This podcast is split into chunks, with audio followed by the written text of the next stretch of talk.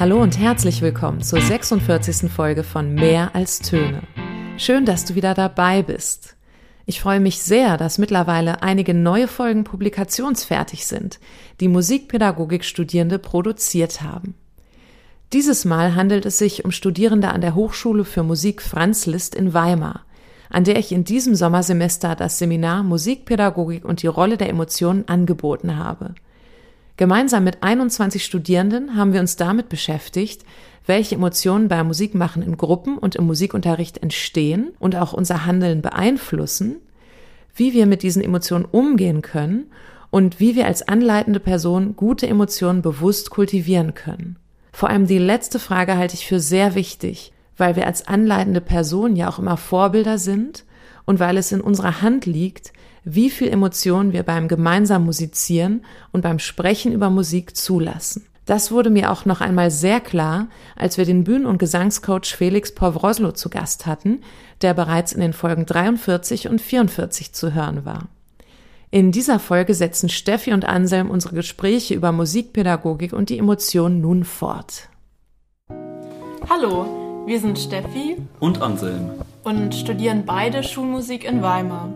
Bevor wir zum Thema des heutigen Podcasts kommen, wird uns Anselm eine kurze Geschichte erzählen. Danke, Steffi.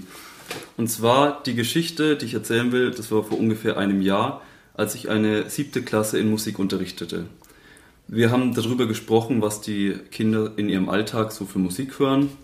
Und als Antwort bekam ich dann hauptsächlich so aktuelle Charttitel oder so berühmte Namen wie Ed Sheeran.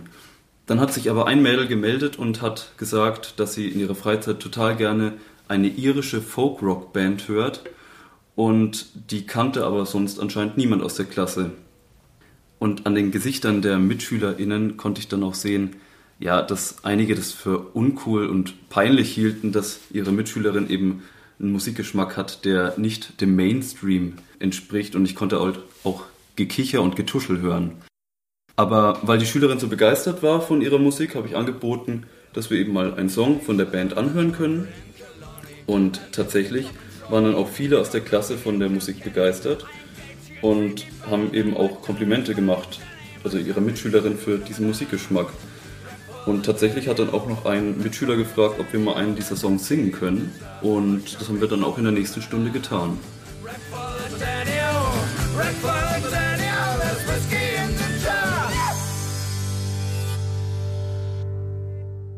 Jetzt werfen wir nochmal einen Blick auf diese Situation. Was hat dieses Mädel in dem Moment gemacht, als sie ihre Lieblingsmusik vorgestellt hat? Sie hat sich der Klasse geöffnet und damit Vulnerabilität gezeigt. Das heißt, sie hat sich verletzlich gemacht. Und zu dem Thema Vulnerabilität oder Verletzlichkeit soll es in der heutigen Podcast-Folge gehen.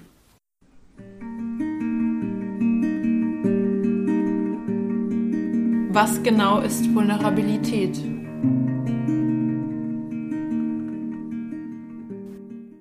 Die studierte Sozialarbeiterin und Autorin Dr. Brinny Brown beschäftigt sich seit fast 20 Jahren mit dem Thema Vulnerabilität. Zu Beginn ihrer Forschung wollte sie herausfinden, wie Verletzlichkeit funktioniert und hat zu diesem Zweck hunderte Interviews geführt, in denen sie ihr Gegenüber bat, von zwischenmenschlichen Situationen zu erzählen, in denen er oder sie Scham oder Vulnerabilität empfand. Im Endeffekt kam sie zu folgendem Ergebnis Vulnerabilität heißt für Brené Brown, sich immer wieder anderen zu öffnen, trotz Ungewissheiten und Risiken und Emotional Exposure. Wenn wir uns einem Gegenüber öffnen, muss das aber nicht gleichzeitig bedeuten, dass wir nur Scham oder Ängste offenbaren. Wie wir in der Geschichte schon gehört haben, kann es auch passieren, indem wir einfach davon erzählen, was wir mögen. Das Risiko, von dem Brown spricht, meint die Ungewissheit, dass wir eben nicht wissen können, wie andere mit dem Vertrauen umgehen, das wir ihnen entgegenbringen, wenn wir uns ihnen öffnen. Deshalb ist für Brown Vulnerabilität zuzulassen gleichbedeutend damit, Mut zu zeigen. Denn in verletzlichen Situationen ist man von der Reaktion der Mitmenschen abhängig und diese können ganz unterschiedlich ausfallen. Ein Grund für unsere vulnerabilitätsfeindliche Gesellschaft stellt für Brené Brown Scarcity dar, zu Deutsch Knappheit. Diese Knappheit bezieht sie auf ein weit verbreitetes Mindset von ich bin nicht genug.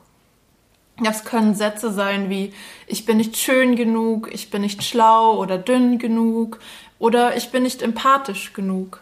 Sie alle haben eine künstliche Verknappung bestimmter Eigenschaften gemeinsam. Diese kommt laut Brown durch Vergleiche zustande.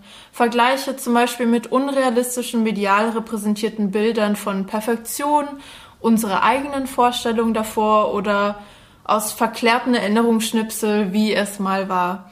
Es fängt schon sehr früh an. Ich erinnere mich immer richtig frustriert gewesen zu sein, wenn ich Sendungen wie Art Attack oder Fingertips, wenn sich die einen oder der andere ähm, daran erinnern können. Und beim Basteln habe ich dann immer feststellen müssen, dass meine Kreation in keinster Weise dem Werk des Moderators bzw. der Moderatorin ähnelte. Geht's dir auch so, Anselm? Ja, ich habe das genauso empfunden. Ich habe etliche Male probiert, das genauso nachzumachen, wie die das eben in den Anleitungsvideos vorgestellt haben, aber es war nie möglich. Durch die Perfektion kann Mensch sich von der Masse absetzen, so zumindest die Idee. Motivation ist aber die schambehaftete Angst davor, lediglich im Durchschnitt zu versinken. Durch eine gesellschaftliche Fokussierung auf Mängel entsteht zudem das Bild einer Knappheit aller materiellen sowie auch immateriellen Ressourcen wie Geld oder Liebe. Diese Strukturen ziehen sich durch sämtliche Aspekte des Alltags Schule, Familie, Arbeit oder die Community sind häufig davon betroffen. Diesbezüglich nennt sie einige Reflexionsfragen, um Scarcity auswendig zu machen. Ist der Selbstwert an Produktivität, Leistung oder Konformität gebunden? Werden die Menschen vor Ort nach einem eng geschnittenen Standard bewertet oder werden sie für ihre einzigartigen Fähigkeiten und Beiträge anerkannt? Fühlt es sich so an, als würde niemand den Ideen zuhören? Insbesondere die erste Frage hat im Kontext Schule und Universität bzw. Hochschule schon sehr gesessen, fand ich. Konformität in Bezug auf beispielsweise Interpretationsstandards, Lehrpläne etc. ist hierbei zu nennen. Brown sieht diese gesellschaftliche Neigung zur Scarcity als Ergebnis von posttraumatischem Stress, ausgelöst durch Ereignisse, die den Glauben an Sicherheit und Frieden vieler Menschen erschüttert haben. 9-11, diverse Kriege, Weltwirtschaftskrise, Naturkatastrophen, Mass-Shootings etc.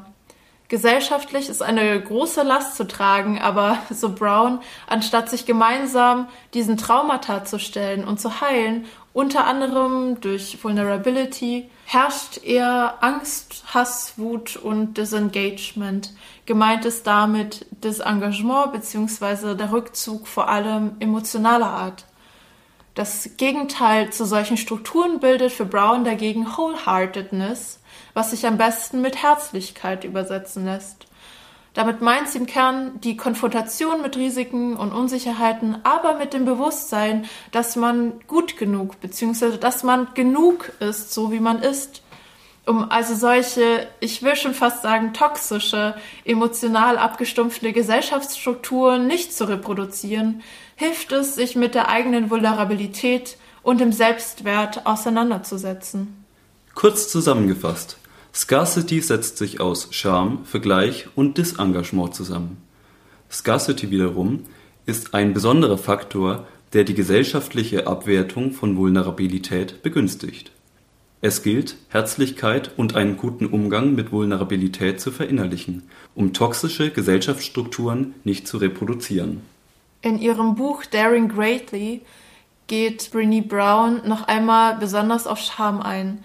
Scham ist eine universale Emotion. Wir empfinden sie alle, zumindest die meisten neurotypisch denkenden Menschen, die sich aus der Angst vor sozialer Ausgrenzung speist.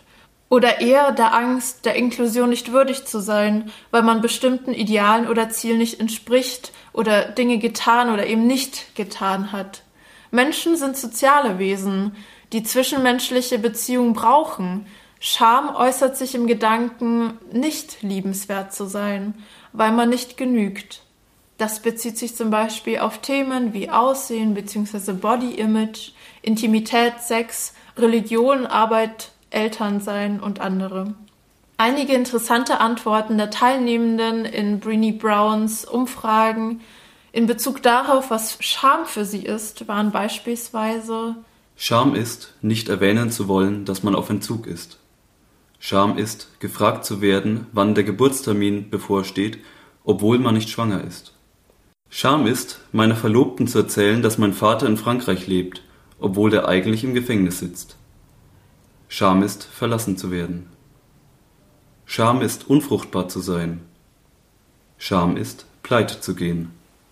Durch Scham empfundener Schmerz ist dem physischen Schmerz sehr ähnlich und steht in Verbindung mit Sucht, Gewalt, Aggression, Depression, Essstörung und anderen. Menschen kommen manchmal in schwierige Situationen, wenn Scham nicht artikuliert wird und sie allein mit ihren Gedanken gelassen werden. Ein adäquater Umgang damit ist also essentiell. Ich finde, Browns Gedanken zum Thema Scham sind sehr interessant in Bezug auch auf Schule und Universität, vor allem im Bereich Kreativität. Brown sagt, KünstlerInnen geraten manchmal in die Situation, ihren Selbstwert in Abhängigkeit von der öffentlichen Meinung ihrer Werke zu definieren. Was meinst du damit genau? Also in ihrem künstlerischen Schaffen richten sie sich nur danach, was positive Kritiken erntet oder potenziell ernten könnte. Das ist vor allem in zweierlei Hinsicht sehr problematisch.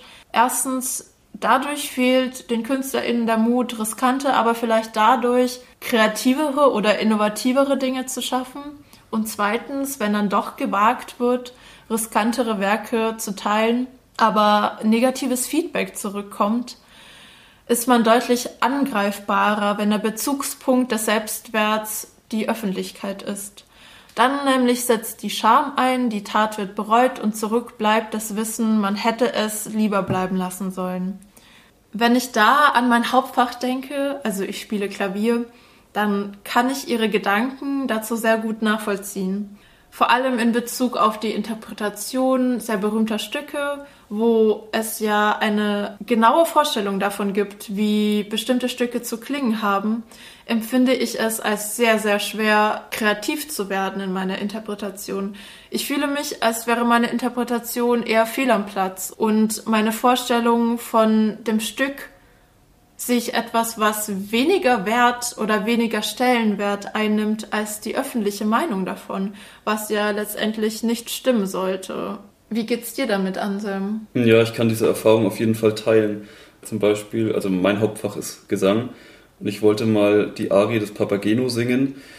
Und da hat mein Gesangslehrer gleich gesagt, ja, das können wir auf jeden Fall machen aber dir muss bewusst sein, dass du dann sofort mit anderen verglichen wirst, weil das Stück einfach extrem berühmt ist. Und ich habe es dann im Endeffekt auch gemacht, aber trotzdem, man hatte die ganze Zeit im Hinterkopf, dass man jetzt vermutlich mit anderen verglichen wird. Letztendlich ergibt sich auch aus diesen Schamgefühlen eine Spirale, die das künstlerische Schaffen immer unfreier macht. Besonders bei Perfektionistinnen hält sich Scham sehr hartnäckig, da sie häufig sehr ungern über Fehler und Verletzlichkeit reden. Aber genau das macht die Scham letztendlich noch größer und gefährlicher.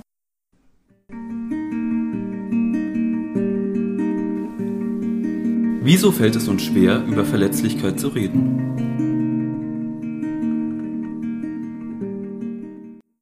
Brown bringt die These an, dass mit Vulnerabilität und Scham unangenehme Emotionen assoziiert werden, also beispielsweise Angst, Enttäuschung oder Trauer.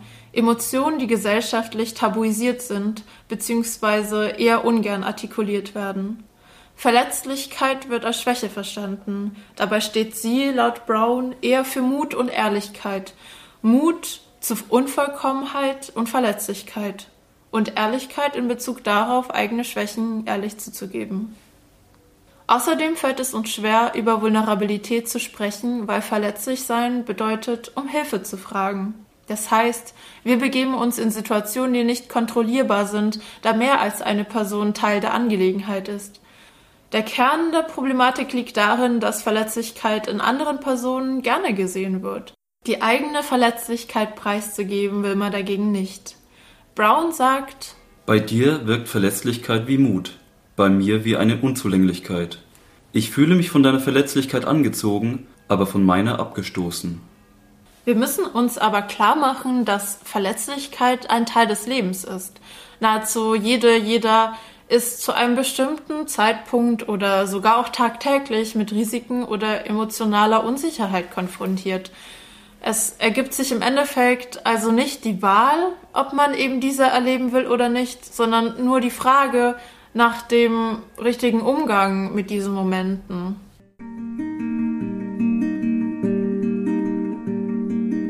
Äußern sich vulnerable Situationen vor allem bei Schülerinnen und Lehrpersonen?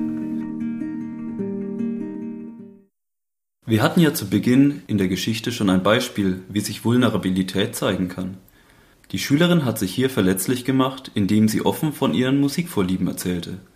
Das ist aber nur eine Möglichkeit, sich offen anderen Menschen zu zeigen. Insgesamt ist Musik ja eine Kunstform, in der man sich unmittelbar präsentieren muss und mit anderen Menschen in Verbindung tritt.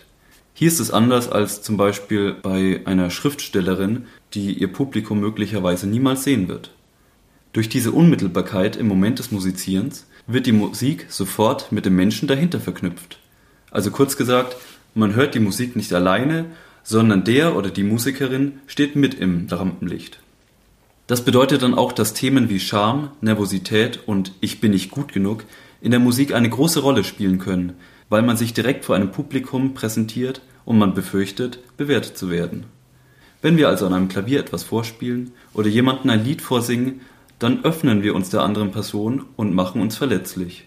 Denn für viele ist Musik eine Möglichkeit, sich auszudrücken und ihre Emotionen zu zeigen. Durch diese starke Verknüpfung von Musik und Musikerin kann es auch leicht passieren, dass unsere eigene musikalische Leistung Einfluss auf unser Selbstwertgefühl hat. Ich denke, wir kennen es alle, dass wir gerade bei Auftritten Nervosität oder Scham empfinden. Also am stärksten empfindet man diese Verletzlichkeit meiner Meinung nach, wenn man alleine etwas vor einer Gruppe darbieten muss. Also es ist eigentlich egal, ob man das vor MitschülerInnen macht oder auf einer Bühne. Und ich habe auch die Erfahrung gemacht, wenn ich auf einer Bühne stehe und zum Beispiel eine Arie singen soll, ähm, dann bin ich wesentlich nervöser, als wenn ich mit einem Chor auf der Bühne stehe, weil dann bin ich ja Teil eines Ensembles und werde nicht als einzelne Person bewertet oder beobachtet. Denkst du auch so darüber, Steffi?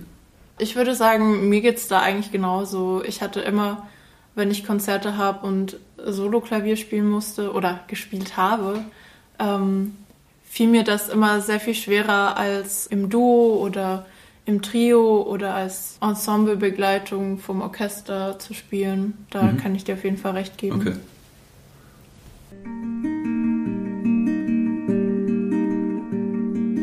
Wie kann man mit Vulnerabilität umgehen und sie im Alltag umsetzen? Zum Umgang mit Scham schlägt Brinny Brown vier interessante Fragen zur Selbstreflexion vor. Erstens. Wie fühlt sich Scham an? Was sind die Auslöser? Zweitens. Was sind die Wünsche und Erwartungen, die meine Scham speisen? Sind sie realistisch zu erreichen?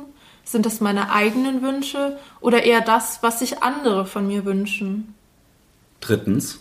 Rede ich mit anderen über meine Erfahrungen? Viertens. Kann ich meine Gefühle und Bedürfnisse artikulieren, wenn ich Scham verspüre? Ich denke, es ist immer schwierig, mit Scham umzugehen, da hier auch ein biologischer Prozess beteiligt ist, der Fluchtverhalten auslösen kann. Klare Gedanken zu fassen ist häufig nicht möglich. Gewohnheit und Übung helfen jedoch, Kontrolle zu bewahren. Brown schlägt vor.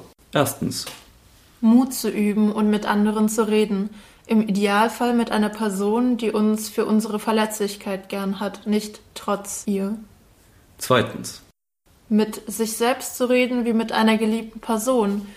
Wir gehen mit uns häufig sehr respektlos um, so würden wir niemals mit unseren Freundinnen und Liebsten umgehen. Drittens. Zu versuchen, über den Dingen zu stehen und sich nicht von dieser Situation definieren zu lassen. Wichtig ist es, sich selbst Empathie zu zeigen, sei es indem man zum Beispiel eine Freundin anruft oder indem man mit sich selbst einen empathischen Umgangston pflegt. Deswegen ist es ganz wichtig, dass man über alles redet und alles artikuliert. Also insgesamt müssen wir gucken, dass wir auch in der Schule eine offene Gesprächskultur etablieren. Und hier können wir auch mit einem guten Beispiel vorangehen. Zum Beispiel erinnere ich mich an eine Mathelehrerin, die mal in Unterricht kam und gesagt hat, Leute, ich habe heute tierische Kopfschmerzen. Ich würde mich freuen, wenn ihr einfach ein bisschen ruhiger seid und äh, auf mich Rücksicht nehmt. Und ich dachte erst, okay, krass, dass sie uns das so mitteilt. Und unsere Klasse ist ja generell laut und das wird nie was. Aber tatsächlich hat sich die Klasse in der Stunde dann sehr ruhig und rücksichtsvoll verhalten. Also man sieht, wenn man kommuniziert, kann man auch etwas verändern. Außerdem würde in der Klasse auch noch wichtig sein, dass man klare Gesprächsregeln etabliert, so dass man sich zum Beispiel gegenseitig nicht unterbricht oder nicht abfällige Bemerkungen macht, wenn der andere sich gerade einer Gruppe öffnet oder etwas von sich preisgibt. Eine wichtige Möglichkeit, Verletzlichkeit bewusst einen Raum zu bieten und zu lernen, damit umzugehen, ist das Feedback. Wie schon erwähnt, kann es schnell passieren, dass es Überschneidungspunkte zwischen der eigenen musikalischen Leistung und dem Selbstwertgefühl gibt. Dementsprechend muss man besonders darauf achten, wenn man Menschen Feedback zu ihrer musikalischen Darbietung gibt, dass die Darbietung und nicht der Mensch dahinter im Zentrum des Feedbacks steht. Wir sagen nicht, ja, du bist eine schüchterne Person, deswegen fällt es dir schwer auf der Bühne zu stehen, sondern wir sagen, du könntest versuchen, mit einer aufrechteren Haltung auf der Bühne zu stehen. Grundsätzlich gilt für das Feedback, dass wir immer respektvoll und wertschätzend miteinander umgehen müssen. Wir wollen auch nie absolute Aussagen treffen wie das hat jetzt gar nicht geklappt, sondern wir wollen immer Ich-Botschaften verwenden. Ich hatte den Eindruck, dass du bla bla bla. Man sollte auch eher Vorschläge machen und keine Befehle im Sinne von beim nächsten Mal könntest du versuchen, Punkt, Punkt, Punkt. Ein ganz wichtiger Punkt beim Feedback ist auch noch, dass der Feedbackgebende und der, der das Feedback bekommt, auf einer Augenhöhe steht und dass das Feedback auch in beide Richtungen gehen kann. Also dass man sich über die Standpunkte austauscht und so im Idealfall zu einem Kompromiss kommt und eine Situation weiterentwickelt und verbessert. Gutes Feedback ist auch Brinny Brown zufolge sehr wichtig. Sie sagt, ohne Feedback kann es keine Transformation und keinen Wandel geben. Wenn wir mit den Menschen, die wir anleiten, nicht über ihre Stärken und ihre Möglichkeiten für Wachstum sprechen, werden sie anfangen, ihren Beitrag und unser Engagement in Frage zu stellen. Das Engagement ist die Folge. Zu einem ähnlichen Ergebnis kommt auch Daniela Bartels. Sie sagt, konstruktive Kritik ist übrigens auch eine Form der Wertschätzung anderer. Das kann ich absolut nachvollziehen, weil wenn man jemandem ein Feedback gibt, dann gibt man ihm gleichzeitig zu verstehen, dass man ihn wahrgenommen hat und auch seinen Beitrag in der Gruppe wertschätzt. Wir sind noch auf eine sehr interessante Meinung des Psychologen Jörg Fengler gestoßen. Er sagt nämlich, dass Menschen mit hohen Selbstwertüberzeugungen besser Feedback annehmen können. Und auch das wirkt für mich sehr logisch, weil wenn ich grundsätzlich überzeugt bin, dass ich einen Wert als Mensch habe, dann weiß ich auch, dass ein Feedback und die darin steckende Kritik nichts an mir und an meinem Wert ändern wird und deswegen fällt es mir dann leichter, Kritik anzunehmen. Damit sich eine positive Feedback-Kultur entwickeln kann, muss, Brown zufolge, das Unwohlsein normalisiert werden. Sie sagt, der einfache und ehrliche Prozess, Menschen offenzulegen, dass Unbehagen normal ist, dass es passieren wird, warum es passieren wird und warum es wichtig ist, reduziert Ängste und Scham. Feedback zu bekommen ist also immer in einem gewissen Maße unangenehm, weil es unter anderem auch Kritik beinhaltet. Aber wenn wir uns daran gewöhnen, dann wissen wir, dass wir das Ausgesetztsein und die Unsicherheit überleben werden und dass sich dieses Risiko lohnt.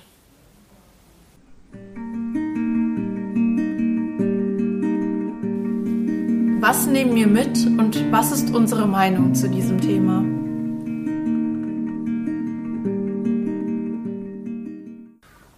Ich muss sagen, dass ich mich vorher mit dem Thema Verletzlichkeit eigentlich noch gar nicht beschäftigt hatte. Und es ist aber sehr interessant und ich fand besonders beeindruckend, dass es dazu ganze Bücher gibt und Vorträge und was weiß ich.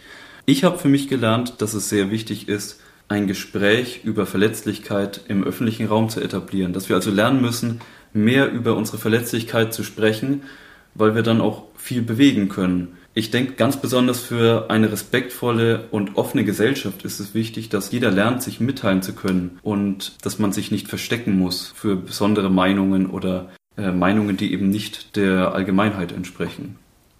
Ja, ich würde mich dir anschließen, Ansem. Ähm, ich finde, es ist sehr spannend, dass es wichtig ist, eben vorhandene und internalisierte Gesellschaftsstrukturen immer wieder zu hinterfragen und zu kritisieren das weiß ich auch, dass das immer wichtig ist, aber dieser Gedanke dabei, dass Emotionen eine so wichtige Rolle spielt, finde ich sehr spannend. Und ähm, vor allem im Hinblick auf Machtstrukturen innerhalb von Schulen oder Universitäten. Aber auch toxisches Verhalten, was ich mir gegenüber äußere, vor allem beim Musizieren. Das finde ich ist ein sehr spannender Aspekt.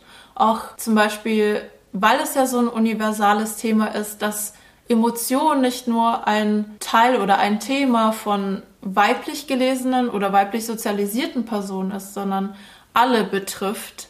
Das fand ich sehr spannend. Ich muss sagen, das Buch hat natürlich nicht den höchsten wissenschaftlichen Standard. Es ist ein populärwissenschaftliches Buch, aber Brené Browns Argumentation in Daring Greatly ist größtenteils sehr gut nachvollziehbar und auch sehr faszinierend und interessant. Ja, damit sind wir am Ende dieser Podcast-Folge angekommen. Wir hoffen, ihr habt etwas lernen können. Wir haben es auf jeden Fall. Vielleicht seid ihr jetzt dadurch etwas sensibilisierter für euch und euer Umfeld und vielleicht interessiert ihr auch weiter für dieses Thema. Das würde uns erfreuen. Macht's gut. Tschüss. Tschüss. Das war die 46. Folge von Mehr als Töne. Ich danke Steffi und Anselm ganz herzlich für ihren persönlichen Beitrag zu dieser Podcast-Reihe.